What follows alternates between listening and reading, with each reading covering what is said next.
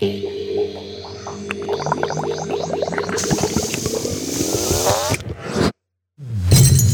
Reagenzglas. Experimente mit Leib und Seele. Mega, die Stimmung ist super. Yay. Wir sitzen hier und äh, deswegen sagen wir ganz herzlich willkommen zu Im Reagenzglas Experimente mit Leib und Seele. Hier ist Caro und mir gegenüber sitzt Die Katha, hallo. Hallo, wir freuen uns, dass ihr eingeschaltet habt. In der letzten Folge haben wir schon verkündet, um was es uns im Januar ging. Ums Fasten unter anderem und um Verzicht. Genau, der klassische Verzichtsmonat Januar, könnte man so sagen. Äh, auch wir sind da schwach geworden, in Anführungsstrichen, und haben uns gedacht, machen wir das auch mal. Weil es muss doch mal möglich sein, einen Monat im Jahr auf gewisse Dinge zu verzichten. Ja, und ich glaube, das ist auch ähm, einfach aufgrund des ganzen Überangebots schon auch so ein bisschen ein Ding, was immer mehr Leute interessiert. Sind die unterschiedlichsten Sachen.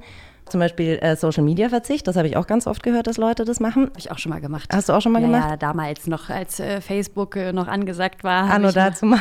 Anno dazu mal habe ich mal einen Monat äh, auf Facebook verzichtet. Das ging auch ziemlich problemlos. Ja, es geht doch dann durchaus besser, als man denkt. Wir haben uns gedacht, wir nehmen uns eines klassischen Themas an, und zwar des Fastens beziehungsweise des Verzichts auf bestimmte Lebensmittel.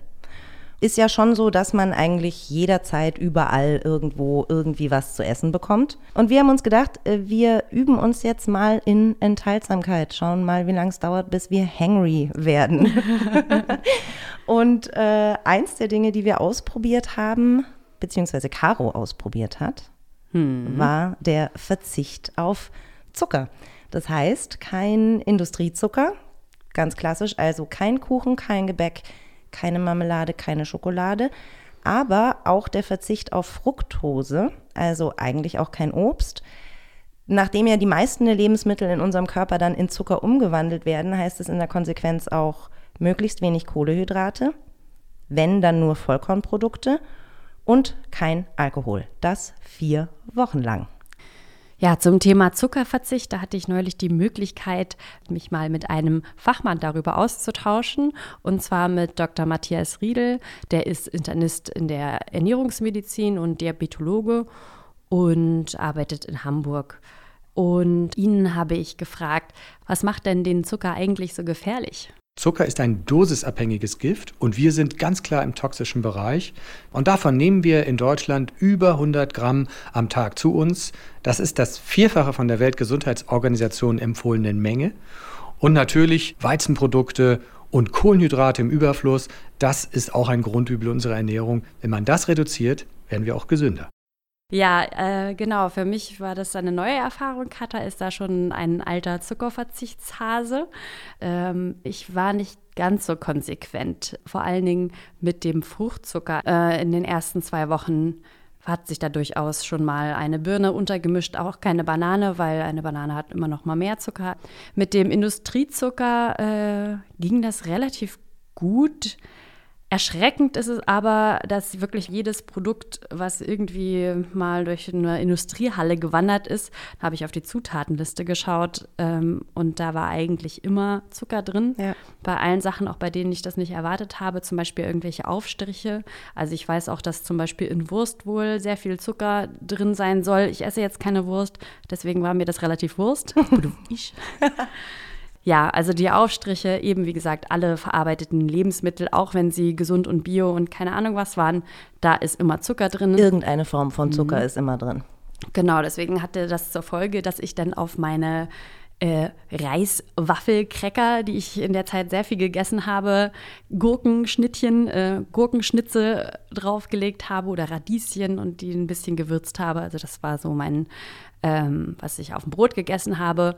Stichwort Brot, Kohlenhydrate habe ich auch versucht zu reduzieren. Ähm, das hat ja mäßig geklappt. Also ich habe in der Zeit, glaube ich, äh, zwei solche abgepackten Roggen, Vollkorn, irgendwas Brote gegessen, die eben aber auch keinen zusätzlichen Zucker drin hatten. Da habe ich schon drauf geachtet. Da gibt es, wenn man in den Supermärkten sucht, schon so ein paar Pumpernickel, die eben auch auf sowas wie Sirup oder so verzichten. Also wenn man da mal die Augen offen hält, dann. Aber man muss schon suchen. Das Genau. ist eben auch was, was ich schon auch bemerkenswert finde, dass selbst wenn du vor so einem Vollkornbrotregal stehst, du halt erstmal zehn Vollkornbrote in die Hand nehmen musst, bis du eins gefunden hast, in dem kein zusätzlicher Zucker drin ist. Ja, man könnte natürlich eben auch ein Brot sich selbst backen, aber in unserer, Time is money. Genau, in unserer schnelllebigen Zeit. Da nehmen wir uns keine Zeit für.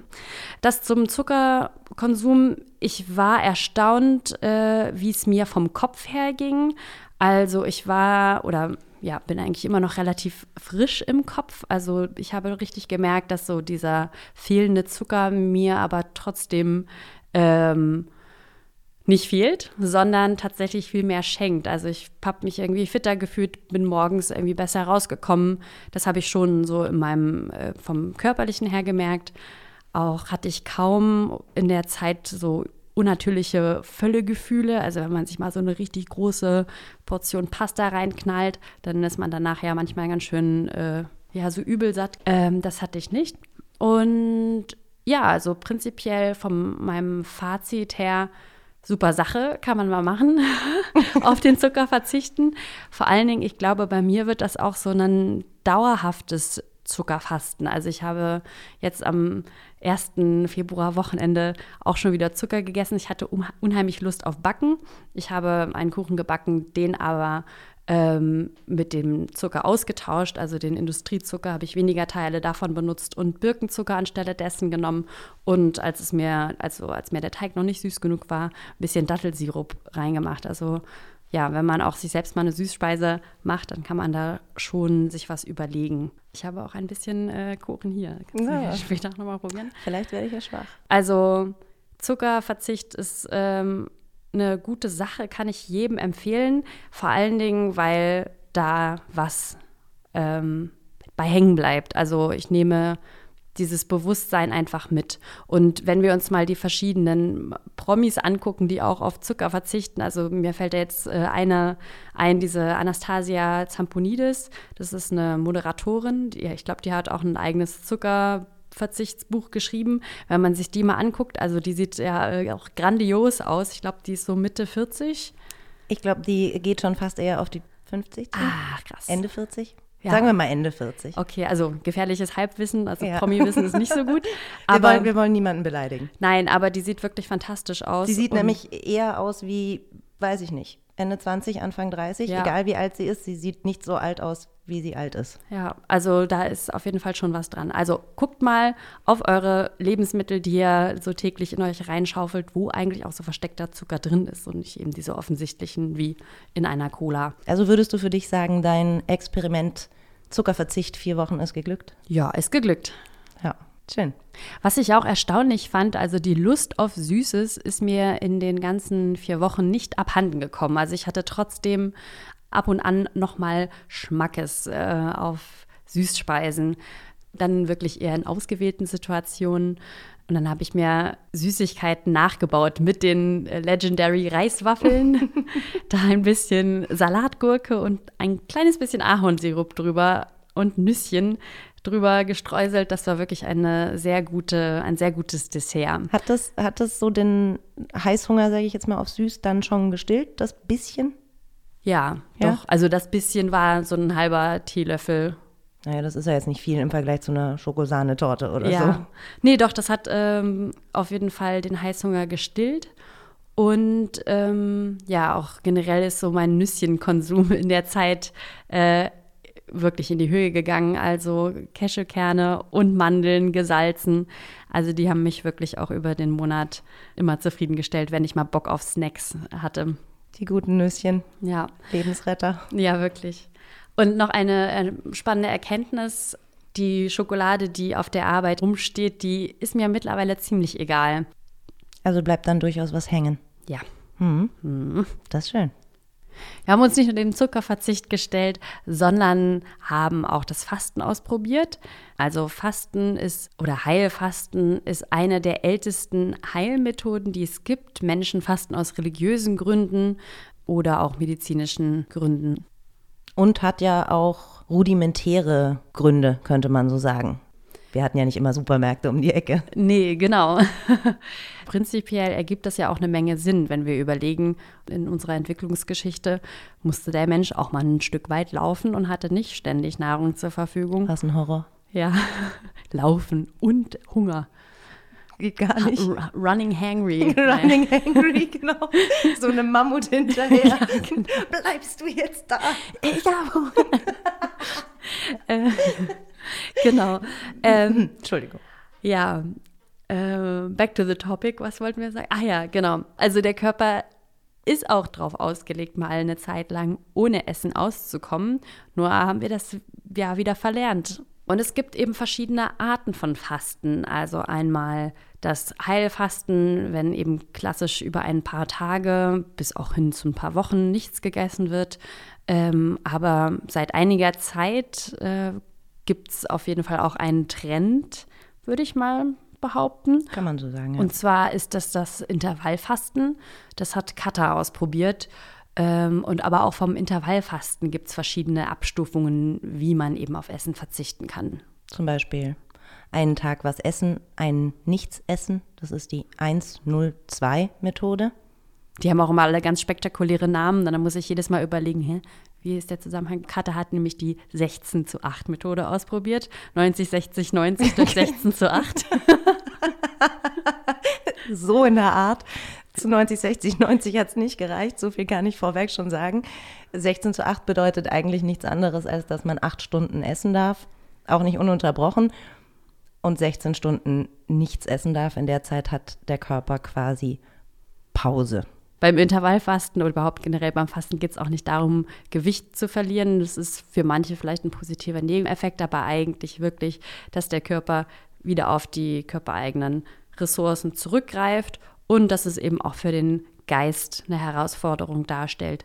Ja, Katha, wie lief denn bei dir dein Intervallfasten? Hm, ich hatte Hunger. Ich hatte so schlimmen Hunger. Ähm, die ersten zwei Wochen glaube ich. Also man muss sich ja immer so ein Zeitfenster raussuchen, in dem man essen darf. Und ähm, also so mein Ansporn, Intervallfasten auszuprobieren, war so, also mich hat Fasten schon immer so ein bisschen fasziniert. So zum einen die Tatsache, überhaupt nichts zu essen für einen bestimmten Zeitraum, egal ob man dann Hunger kriegt oder nicht und egal wie bohrend der Hunger ist und wie nicht, war irgendwie sowas, was irgendwie, keine mhm. Ahnung. Und das andere ist das, dass ich ich plane leider mein Essen nicht besonders gut. Also ich bin so jemand, wenn ich keinen Hunger habe, dann esse ich nichts, wenn ich Hunger habe, dann esse ich. Das ist ja jetzt per se nicht schlecht. Allerdings kann das halt auch passieren, dass ich kein Hunger, kein Hunger, kein Hunger, jetzt habe ich Hunger. Und dann habe ich sofort Stichwort hangry. dann habe ich sofort ein Loch im Bauch und leider geht mir das dann ganz oft auch auf den Kreislauf. Das heißt, bin da eben nicht so gut darin, das so zu strukturieren und das war eben so ein bisschen die Hoffnung dahinter, dass ich das vielleicht besser in den Griff kriege. Angefangen habe ich dann ganz klassisch mit meinem Frühstück, bevor ich aus dem Haus gehe, heißt irgendwie zwischen halb acht und acht, hieß, ich dürfte dann halt zwischen, was ist das dann, halb vier und vier das letzte Mal essen hm. für den ganzen Tag. Da gibt es auch eine kleine Anekdote. Also wir arbeiten ja zusammen und das war dann ungefähr fünf vor vier. Katha stürzte aus dem Raum zum Kühlschrank und kam zurück äh, mit einer Scheibe Knäckebrot oder irgendwie so. Ich habe noch fünf Minuten, um was zu essen. Ja, Quod erat demonstrandum. Das ist der Grund, warum ich das eben eigentlich machen wollte, damit es zu sowas dann nicht kommt. Aber ich hatte das vollkommen vom Schirm, weil ich halt in dem Moment keinen Hunger hatte. Hm dass das aber meine letzte Mahlzeit für heute ist eigentlich. In der Konsequenz hatte ich dann halt einfach fünf Tage lang Hunger, bin dann auch gleich am Freitag das erste Mal eingeknickt. Da mussten es dann gegen 22.30 Uhr unbedingt eine Handvoll Erdnüsse sein. Das ging dann nicht anders. Die Nüsschen, genau. Ähm, das gleiche dann in Woche zwei, da hatte ich auch einfach nur Hunger und Kopfschmerzen, bis zu dem Punkt, wo mein Kollege dann irgendwann schon gemeint hat, so, Katha, du weißt schon, dass du das nicht machen musst du hast nur dieses eine Leben. Da dachte ich mir, ja, gut, das ist irgendwie ein Argument, das so mit dem Hunger, das kann ja jetzt irgendwie auch nicht so im Sinne des Erfinders sein, wenn ich da jetzt dann einfach vier Wochen lang hungrig und mit Kopfschmerzen durch die Gegend laufe. Ähm, ich habe dann versucht, das ein bisschen nachzujustieren, indem ich einfach sehr viel später gefrühstückt habe. Meistens gegen elf dann, ähm, damit ich halt so ein bisschen aus diesem Zeitfenster Arbeit rausrutsche, weil ich dann halt in meiner Variationsphase irgendwie irgendwann nur noch auf der Arbeit gegessen habe. Also da war dann auch so gemütlich einfach nicht und du kommst auch nicht so richtig runter. Und man konzentriert sich auch oft nicht so aufs Essen, sondern ja. blättert nebenbei noch in der Zeitung oder guckt aufs Telefon, was ja auch eigentlich nicht so äh, gut ja. ist für ja. das Sättigungsgefühl, wenn man sich nur halbherzig auf das Essen konzentriert. Ja. Ende der zweiten Woche habe ich dann ein bisschen Kreislaufprobleme gekriegt. Sage ich aber gleich, das lag nicht am Essen, sondern lediglich daran, dass ich nicht genug getrunken habe. Mhm. Was ich normalerweise schon nicht tue. Also ich komme mit extrem wenig Flüssigkeit aus. Eigentlich ist Katha ein Kamel. genau. Nein, sie ist kein Kamel. Nee, ich bin ein Dromedar. Ach so, stimmt, du hast ja nur einen Höcker. Oh je, wir konnten das vergessen. So, ähm, von Mammut und Kamelen, willkommen im Reagenzglas. Ähm, ja, also ich trinke sowieso viel zu wenig ähm, und das hat sich in der Situation definitiv gerecht. Also das ja. kann ich auch jedem, der das irgendwann mal ausprobieren sollte, Fasten in irgendeiner Form, trinken, trinken, trinken, trinken. Ja. Also das, was sowieso jeder sagt, ich habe im eigenen Leibe ausprobiert, wie richtig das ist. Ja, ja, Grenzerfahrung. Grenzerfahrung. Grenzerfahrung im Reagenzglas. Hat sich jetzt dein Trinkverhalten ein bisschen geändert? Mhm, auf jeden Fall. Das, äh, das hat auf jeden Fall gesessen. Dann bin ich krank geworden. Das hatte aber wiederum den Vorteil, dass ich quasi mit 16 zu 8 nicht mehr so Schwierigkeiten hatte, weil ich sowieso die meiste Zeit des Tages geschlafen habe. Mhm. Das heißt, ich musste mein Essen dann nur noch auf die paar Stunden verteilen, die ich sowieso wach war, was glaube ich sogar weniger als acht Stunden waren. Ja, aber alles in allem, bis auf die wöchentlichen Einbrüche mit den Nüsschen, immer wieder freitags, ähm, hat mir das schon gut getan. Und, und machst du das Intervallfasten weiter? Ähm, das ist eine gute Frage. Ähm, mal gucken. Also ich habe im Nachhinein gelesen, dass es da auch Abwandlungen davon gibt so 15 zu 9 oder was wäre dann das nächste? 14 zu 10 oder Also sowas? 14 Stunden nichts essen, 10 da in 10 Stunden. Okay. Mhm. mhm. Und das wiederum kann ich mir schon gut vorstellen, solange ich halt so ein bisschen aus diesem Arbeitsfenster raus bin. Ja. Und würdest du sagen, wie ist dein Experiment geglückt? Ja, auf jeden Fall. Also ich habe schon einen bewussteren Umgang mit dem Essen. Was auch ein ganz wichtiger Faktor war, ist, dass ich im Laufe der Zeit eher darauf geachtet habe, was ich esse. Also während ich normalerweise dann eben so jemand bin, ah, ich habe Hunger, ich muss jetzt was essen, ich esse schnell eine Stulle, war das dann schon so, dass ich meine Mahlzeiten besser geplant habe und auch darauf geachtet habe, dass ich mich da richtig ähm, satt esse, weil das ja unter Umständen die letzte Mahlzeit an dem Tag für mich war. Das ist auf jeden Fall besser geworden. Und äh, zum Thema Sattessen hat äh, auch der Herr Dr. Riedel was ganz Wichtiges zu sagen gehabt. Wichtig ist auch, sich zu den Hauptmahlzeiten wirklich satt zu essen. Wenn wir uns nicht richtig satt essen, haben wir nach zwei bis drei Stunden wieder Hunger und dann snacken wir meistens das Falsche. Wenn mal gesnackt wird, dann am besten Nüsse, die machen satt und gehören mit zur artgerechten Ernährung. Das heißt, wir brauchen 300 bis 500 Gramm Gemüse, wir brauchen die richtige Proteinmenge, wir brauchen gesunde Öle und vor allen Dingen müssen wir Pausen zwischen den Mahlzeiten einhalten. Mindestens das zwei bis drei Mahlzeitenprinzip und dazwischen eben nicht snacken oder besser noch auch mal Intervallfasten. Das Allerkrasseste hat aber ohne Frage Caro gemacht. Da bleibe ich auch dabei. Und zwar hat Caro nicht nur 16 Stunden nichts gegessen, sondern wie lange? Fünf Tage. Fünf Tage. Fünf ganze Tage hat sie nichts gegessen. Warum? Ja, das habe ich mich äh, an Tag drei tatsächlich auch gefragt. Warum?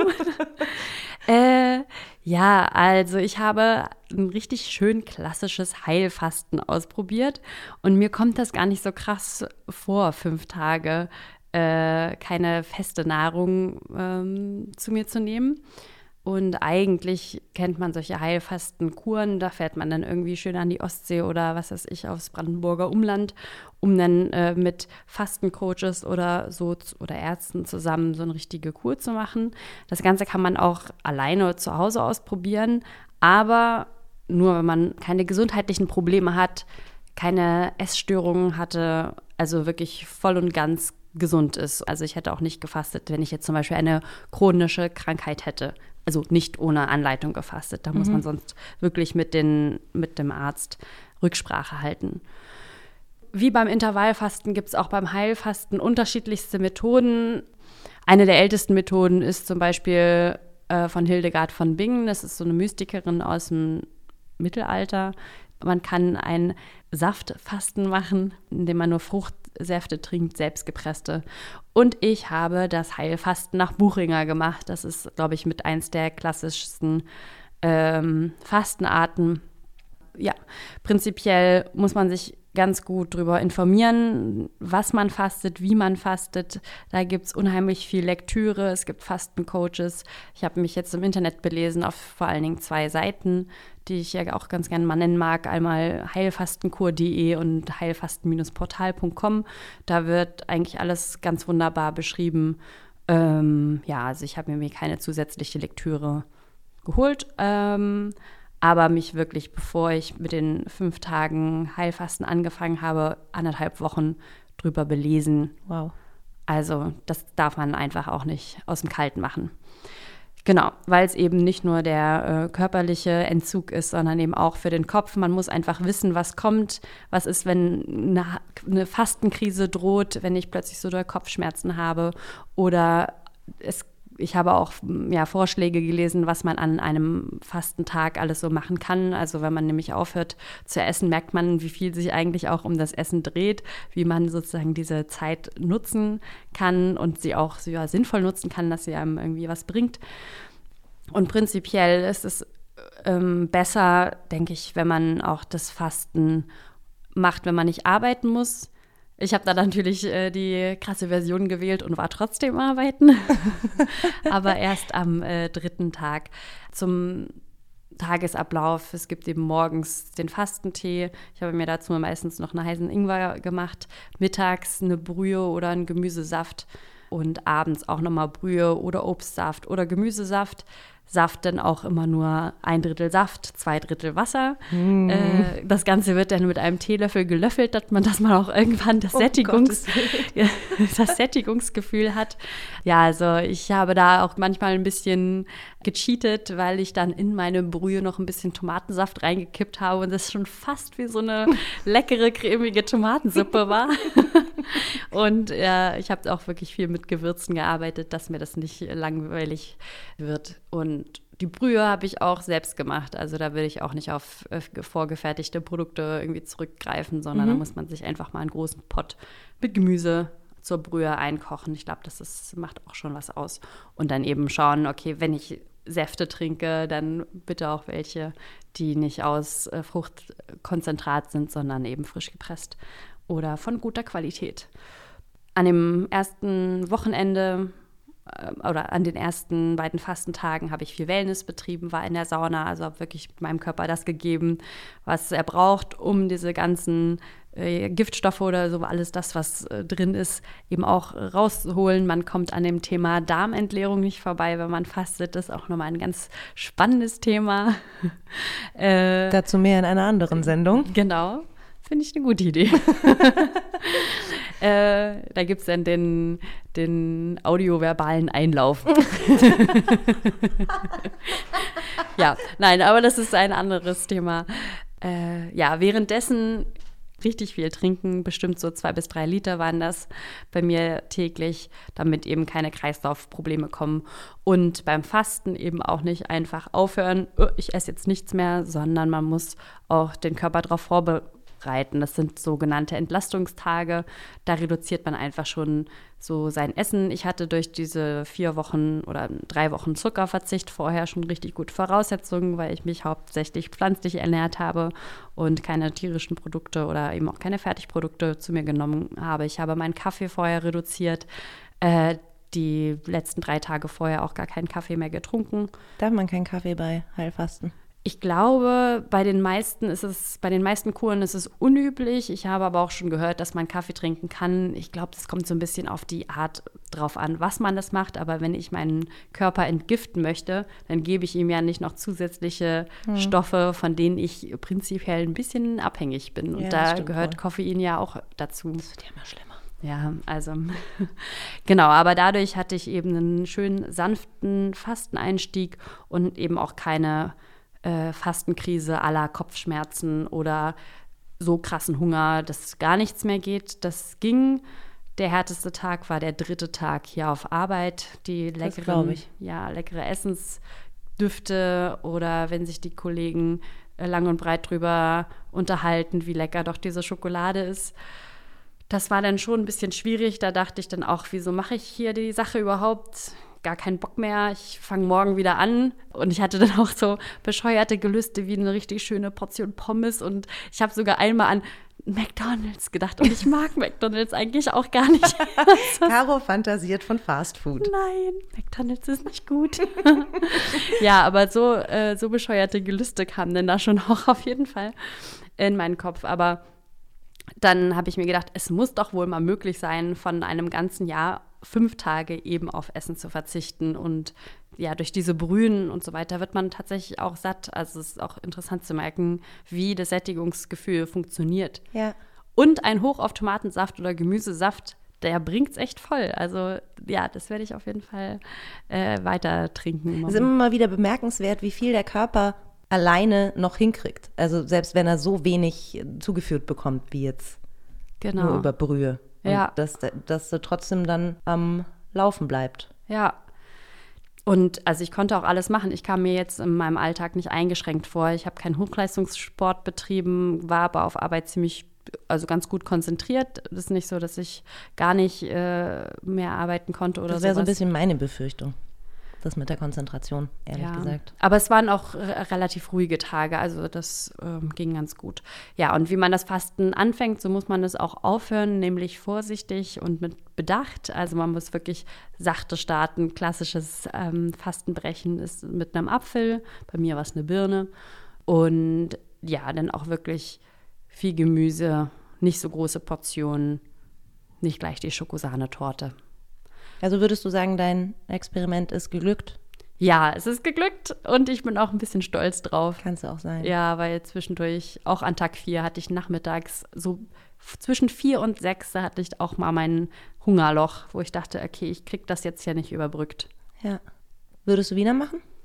Ja, aber ich würde das nächste Mal, glaube ich, richtig eine Kur machen, wenn ich entweder woanders bin. Ich glaube, da stellt sich das Fasten-High auch noch ein bisschen schöner ein, weil man eben nicht so diesen, Alt, diesen Alltagsgedöns hat, mit dem man sich da irgendwie noch äh, rumschlagen muss, sondern ist im besten Fall auf irgendeinem Hotelzimmerchen und muss sich jetzt nicht noch um den Abwasch oder die Wäsche kümmern. Und also sozial war es auf jeden Fall auch interessant, weil ich in der Zeit, aber auch während des Zucker- und ähm, ja, Alkoholverzichts nicht so viel sozial unterwegs war. Also an den Wochenenden habe ich wirklich viel für mich äh, gemacht oder eben mit ein paar einzelnen Menschen was unternommen, aber habe auch so diese äh, Kneipenabende, sag ich jetzt mal, gemieden. Das finde ich auch immer einen ganz netten Neben- oder netten Nebeneffekt, einen schönen Nebeneffekt. Also ist bei mir auch so, wenn ich solche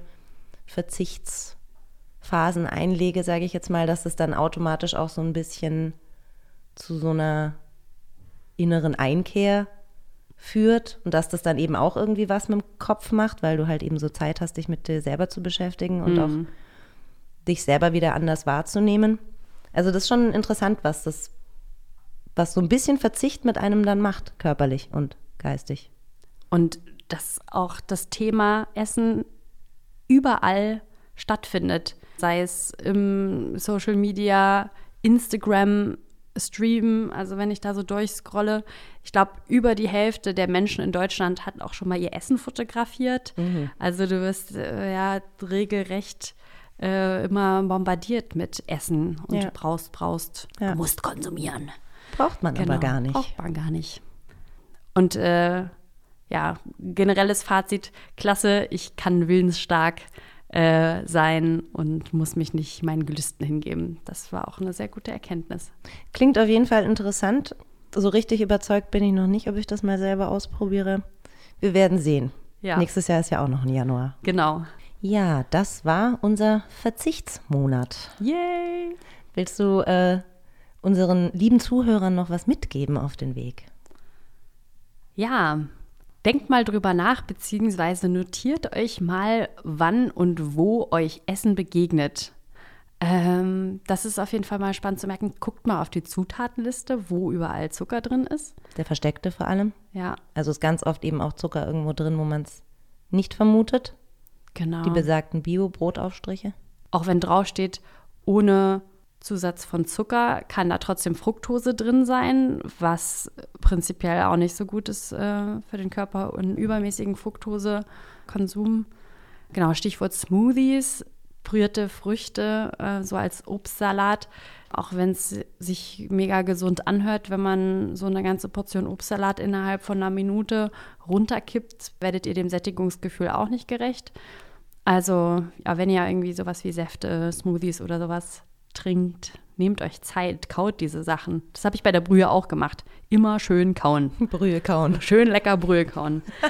ähm, ja, und genau allgemein für so Zuckerverzicht im Alltag überlegt, wenn ihr einen Nachtisch braucht, ob ihr den in dem Moment wirklich braucht und nicht nur so aus Gewohnheit oder genießt einfach mal ein Stück Kuchen, das Stück Kuchen zu besonderen Gelegenheiten, also Geburtstag und so weiter. Aber ja, man muss sich nicht jeden Tag beim Bäcker ein süßes Teilchen holen, nur weil man denkt, ich brauche am Nachmittag irgendwas Süßes. Ja. Oft hilft auch tatsächlich Tee mit ein bisschen Honig drin. Das sind so kleine Sachen. Oder ähm, was auch ganz gut geht, ist so rohe Schokolade oder roher Kakao, so die Bohnen oder Datteln. Oder es gibt auch ganz viele Früchte, die jetzt nicht so viel Fruchtzucker haben wie Beeren oder Melone. Ja, also da kann man sich schon auch ähm, was suchen, um diesen süßen Zahn irgendwie zu füllen. Und wenn man erst mal eine Weile keinen Zucker gegessen hat, dann kommen einem bestimmte Sachen auch wieder unglaublich süß vor. Also ich weiß noch bei meinem ersten Mal Zuckerverzicht die Banane davor und die Banane danach. Also ich hätte die nicht mal ganz essen brauchen, weil mir die schon so pappsüß vorkam. Ja.